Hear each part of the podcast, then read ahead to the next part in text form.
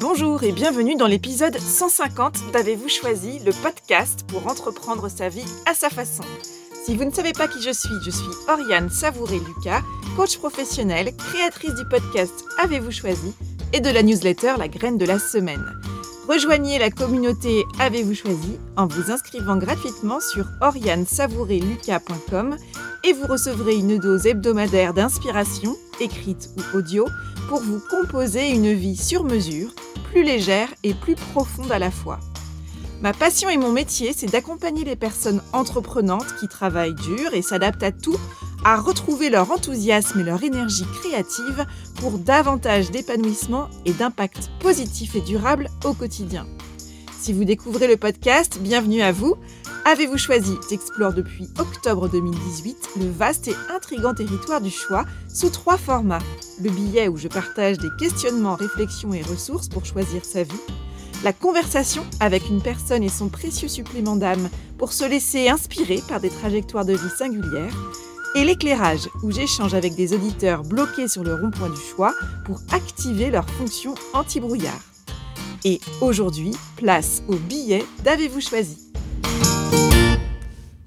À l'occasion de ce 150e épisode du podcast Avez-vous choisi, je tenais à vous dire merci.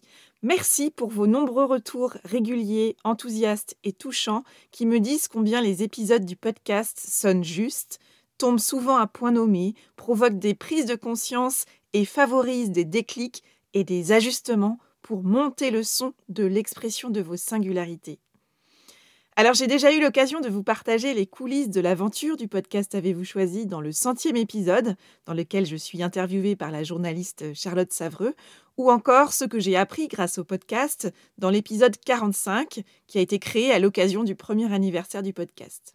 Et pour ce 150e épisode de ce grand projet parti de rien en 2018, j'ai eu envie de vous parler de ces phases de lancement de projet que nous sommes tous amenés à vivre dans nos vies personnelles ou professionnelles. J'ai eu envie de vous parler de ces moments où on veut passer de l'idée à l'action sans réelle expérience terrain, de ces moments où les peurs, les doutes, les hésitations se bousculent au portillon et nous embrument l'esprit. Parce que se lancer dans un nouveau projet, c'est quitter le connu pour avancer vers l'inconnu, parce que nous ne savons pas à l'avance si ça va fonctionner. Et en même temps, si on ne fait pas le premier pas, rien ne risque de se passer. Alors, comment faire le premier pas? Comment faire le grand saut dans l'inconnu, le grand saut dans le vide? Comment oser sans se mettre en danger? Ça, c'est toute une histoire et toute une aventure. Dans la vie, on a nos habitudes, nos fonctionnements installés, on est à bord de notre avion en bon état de marche, ça avance en mode croisière, voire en mode pilotage automatique. Parfois, on se dit même que ça ronronne un peu trop à notre goût. Et puis, soudain, une nouvelle idée, une nouvelle envie, un nouveau projet surgit. On se lancerait bien, mais c'est une première, on n'a jamais fait ça avant. On a envie et on a peur. Alors, comment faire pour oser franchir le pas? Un nouveau projet, c'est comme un saut en parachute. Or, sauter en parachute depuis un avion en parfait état de marche, ça peut sembler un peu étrange, n'est-ce pas?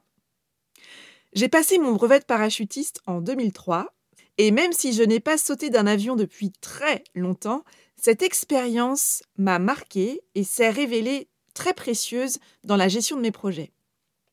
Car il y a de nombreux apprentissages à tirer de la pratique du parachutisme qui s'applique à ces projets qui nécessitent de sortir de notre zone de connu pour aller vers l'inconnu. Et voici les cinq apprentissages que j'ai tirés de ma pratique du saut en parachute et qui s'appliquent à ces moments de vie où on a envie de passer un cap. Et j'ai eu envie aujourd'hui de vous les partager. Leçon numéro 1. Sauter d'un avion en vol se prépare. On ne saute pas d'un avion sans préparation. Avant le grand saut dans le vide, on se prépare. Apprentissage des gestes essentiels, préparation, installation, vérification du matériel, échauffement du corps, concentration. Si un saut dans le vide comporte toujours une part d'incertitude et de hasard, il nous revient de nous préparer au mieux sur tous les points sur lesquels nous avons la main. Il s'agit donc de prendre nos responsabilités et de faire notre part, ni plus ni moins. Et cela s'applique bien entendu à tous les projets que nous menons. Leçon numéro 2. Sauter d'un avion en vol, d'accord, mais avec un parachute. On ne saute pas d'un avion sans parachute. Ça vous semble une évidence? Pourtant, cette leçon permet de souligner que lorsque nous entreprenons quelque chose de nouveau, nous oscillons entre notre envie de nous lancer et notre peur de prendre des risques. Tout l'enjeu consiste donc pour se lancer à trouver notre juste déséquilibre afin de ne pas nous laisser paralyser par la peur qui empêcherait le saut et de ne pas non plus sauter bille en tête sans nous assurer que nous avons bien un parachute sur le dos. Nous ne sommes pas une personne courageuse par nature. Nous sommes des personnes courageuses dans certaines circonstances. Le philosophe Aristote parle du courage comme un juste milieu entre deux défauts, la lâcheté d'une part et la témérité d'autre part. La personne qui fait preuve de lâcheté est la personne qui n'y va pas, car elle trouve toujours les bonnes raisons, les bonnes excuses pour ne pas y aller. À l'opposé, la personne téméraire, elle ne connaît pas la peur au point de se lancer sans prudence ni précaution aucune. Ça, ça s'appelle sauter sans filet et c'est dangereux et en parachutisme, cela reviendrait à sauter sans parachute. Pour sauter d'un avion en vol et mettre toutes les chances de son côté afin d'effectuer un bon vol et un bon atterrissage, il faut du courage. On se prépare à faire quelque chose qui nous sort de nos habitudes et on se lance dans les meilleures conditions possibles après une réelle préparation. Leçon numéro 3. Sauter quand on est prêt ou prête, sans attendre que tout soit parfait. Une fois dans l'avion, quand les conditions de saut sont réunies, une personne dont c'est le rôle vous donne un go pour sauter. Mais c'est vous seul qui choisissez de faire ce pas dans le vide qui déclenche le saut. À bord d'un avion, personne ne vous pousse si vous hésitez à sauter.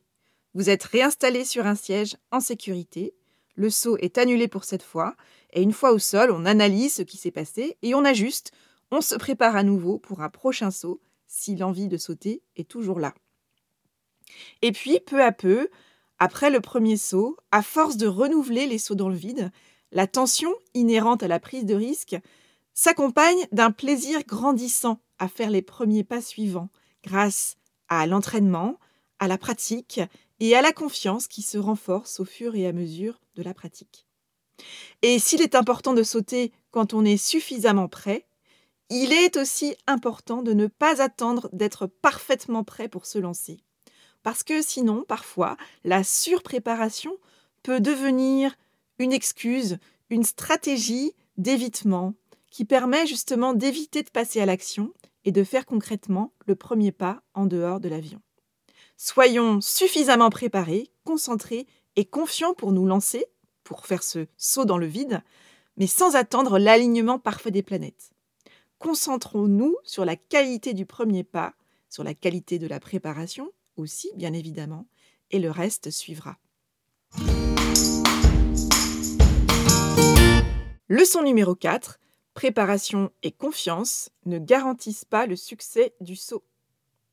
Pour sauter en parachute, il ne s'agit pas de se faire violence. Il s'agit d'avoir confiance dans le fait qu'on s'est préparé au mieux et qu'on dispose de toutes les ressources nécessaires pour effectuer un bon saut. Mais s'être préparé et avoir confiance, cela n'est pas la garantie d'un saut 100% réussi. Parce que sauter d'un avion en vol avec un parachute, c'est prendre des risques. Des risques mesurés, bien sûr, mais des risques tout de même et on peut se blesser, et ça m'est arrivé. Parfois, le vol ou l'atterrissage ne se passe pas comme prévu. Le risque zéro n'existe pas. Alors on analyse ce qu'il s'est passé, on ajuste sa pratique, on travaille à améliorer les conditions du saut.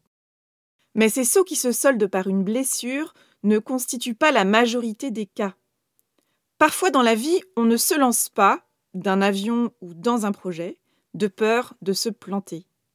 Ne pas sauter alors qu'on en a très envie, parce qu'on est trop paralysé par la peur de se blesser, c'est le terreau le plus propice au regret. Il s'agit donc d'identifier et de réunir les conditions de saut qui nous permettent de sauter en étant suffisamment prêts et suffisamment en confiance et en sachant que le risque zéro n'existe pas. Leçon numéro 5. Un bon saut commence par une bonne sortie d'avion.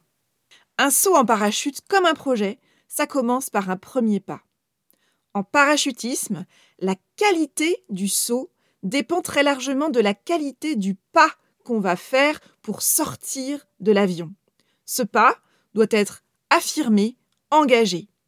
C'est donc pas étonnant qu'on passe autant de temps avant son tout premier saut en parachute à apprendre et à répéter au sol la mécanique d'une bonne sortie d'avion. Je partage souvent ça à mes clients de coaching qui se sentent paralysés par un projet ou par un passage de cap qui leur semble trop grand pour eux et qui les font douter et se dire est-ce que je vais y arriver? Oh, Je risque d'échouer, à tous les coups je vais me planter. La paralysie vient souvent du fait qu'on se focalise sur le résultat qu'on va produire ou pas. Or, il est impossible de connaître l'issue d'un saut ou d'un projet à l'avance. Ce qui est certain, c'est que pour qu'un projet aboutisse, il faut commencer par se lancer et s'engager concrètement. L'enjeu, c'est donc bien de se lancer, de commencer quelque part, en se sentant suffisamment prêt et en ayant conscience que tout ne dépend pas de nous. L'idée, c'est de faire sa part, rien que sa part et toute sa part. Et donc vraiment, si on reprend l'image de la sortie d'avion pour réaliser un saut en parachute, c'est vraiment ça, c'est-à-dire qu'on va commencer par projeter une jambe à l'extérieur de l'avion de manière franche et engagée, et c'est la qualité de ce saut qui va déterminer la qualité de la trajectoire et donc du saut en parachute. Notre rôle, qu'il s'agisse de se lancer dans un saut en parachute ou dans un nouveau projet, c'est donc de se préparer au mieux, de se présenter sur la ligne de départ et de s'élancer avec franchise et engagement et honnêteté et aussi beaucoup d'humilité, tout en se tenant prêt ou prête à aborder les obstacles sur notre trajectoire une fois lancé.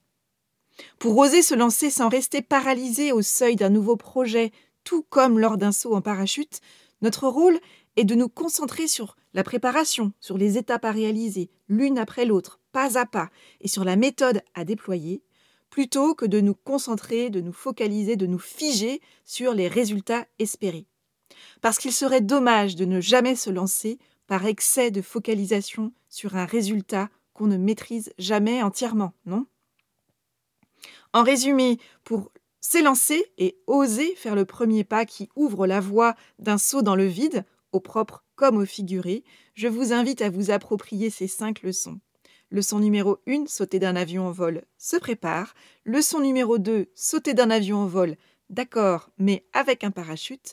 Leçon numéro 3, sauter quand on est prêt ou prête, mais sans attendre que tout soit parfait.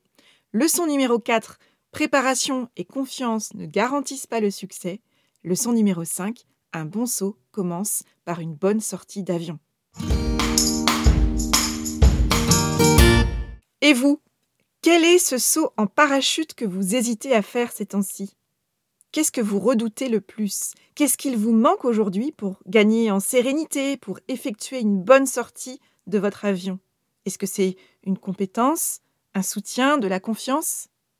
Comment allez-vous faire ce premier pas? J'espère que cet épisode vous a inspiré.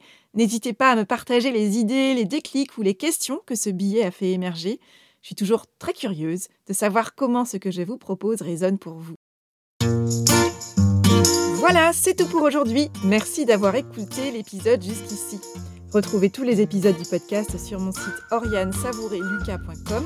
Et si cet épisode 150 vous a plu, faites-le savoir avec une constellation d'étoiles, un commentaire sur la plateforme de podcast de votre choix ou sur mon site ou encore via un partage sur les réseaux sociaux. Vos étoiles, vos commentaires en ligne et votre bouche à oreille, voilà bien le soutien le plus précieux que vous pouvez apporter à ce projet pour contribuer à le faire rayonner plus largement et encore plus longtemps.